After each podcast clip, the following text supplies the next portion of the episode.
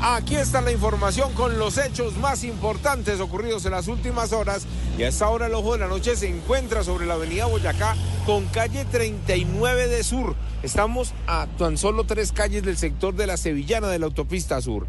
Aquí, decenas de conductores de aplicación participaron en una persecución de un vehículo que, según versiones, se robaron el sector de Villaluz. Estamos hablando de la localidad de Engativá, en el norte de la ciudad. Delincuentes llegaron, intimidaron a los propietarios del carro con armas de fuego, le quitaron su carro particular de color rojo, huyeron hacia el sur de la ciudad, pero fue en este punto donde los conductores que fueron alertados por las mismas víctimas reaccionaron, vieron el carro cuando llegó a tomar la autopista sur. Uno de los conductores estrelló su vehículo contra el carro recién hurtado. De allí salieron corriendo los delincuentes. La policía de Kennedy actuó, capturaron a dos criminales y mientras tanto las autoridades en este momento están llevando a estos sujetos hasta la estación de policía y retirando los vehículos de este punto porque la vía estuvo cerrada casi durante una hora. Hablemos ahora de lo que pasó con la captura, esta vez en Suacha, Cundinamarca, y tiene que ver con una profesora señalada de abusar sexualmente de sus propios alumnos. La Fiscalía de Cundinamarca le estuvo haciendo seguimiento a este caso.